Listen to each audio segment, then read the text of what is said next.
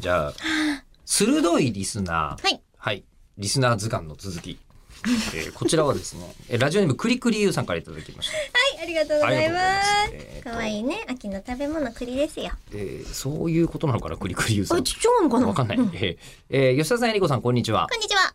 9月上旬、はい吉田さんが会話の教科書の宣伝で首都圏の本屋さんを回られている時に、うんはい、ツイッターでお二人が掛け合いをされえりこさんがさらっと新情報をお聞き 書きになったのを吉田さんは覚えてらっしゃるでしょうか、覚えてますか。うん、覚えてますよそれはあのここのね、えー口を開くでえりこさんは有林堂で働いていたという話をはい、されてましたよね。しました。ですそよねれもね、ちゃんとアーカイブありますので、聞いでてすくよださい。ね。はい、うん、遡って聞いていただければ。どの回なのかは頑張って探しそてれくだはさい。ね我々もわかんない。はい。でその時に僕は目黒のアトレうん中にある有林堂さん行ったんですよ。はい。で、その時に、えー、えりこさんがあの有林堂って言ってるから、ああ、まあ本の話を、うんうね、ん反応したのかなと思ったら、えーそれはえりこさんは書店員だけではなく、占い師さんのお手伝いもされていたという話です。はい。えー吉田さんも口を開くで詳しく事情聴取させてくださいと書いていらしたので、はいえー事情聴取楽しみにしています。それではというのをいただきました。あー他にもあります。 そうあほんえはいかば、かばじろうさん。かばじろうさんはいかばじろうさんも、えっ、と、あの、こう、占い師さんのところで働いてる時ってあったんですけど、占い師さんのお手伝い、えーそれともえりこさんが占っちゃうんでしょうか謎ですっていうのをいただいてまして、おお。そもそも確かにそうなんですよ。占い師って手伝っちゃダメな感じがすごいするんですけど、いや、あのーいろんな多分パターンがあると思うんですけど、はい。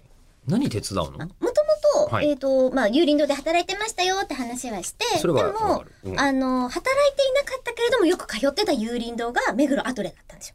なるほど。で、その名前が出てきたから、わあ、久しぶりと思って、で、懐かしくなったんですけど、そういう、よく通ってた理由っていうのが、近くに、その占い師さんの、んなんていうんでしょう、斡旋所みたいなのがあって、占い師の斡旋所 斡旋所みたいなのがあって、うんそこでバイトしてたんです。で、うそらこに通うために目黒駅を通過してうん利用してたので、うん行き帰りによくそこの有林堂に行ってたなっていう私の中だけの思い出を書いちゃったんですよ。でいいんですよ。有林堂さんはいいんですよ。あ、そうなえの、うん占い師さんの手伝いではなくて、手伝いです、ね。占い師さんを斡旋するのの手伝い、そう、あの、電話で電話鑑で定をするっていううん、システムがあるんです。占い業界の中の一つにあ、。そうなのはい。ほで、まあ、だから今でいうオンラインみたいなものなんですけど、う。うんうんうんえっと、占い師さんはおそらくご自宅なうんり、自分がいたい場所にいて、うんそこに、えっと、こう、お客さん、占って欲しい人から連絡が来るんですけど、その中継基地に私がいるんですよ。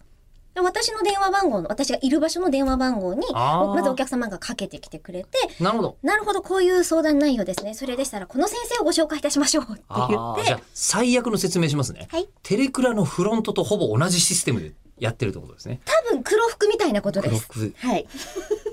黒服ってそういうことかな違うのかな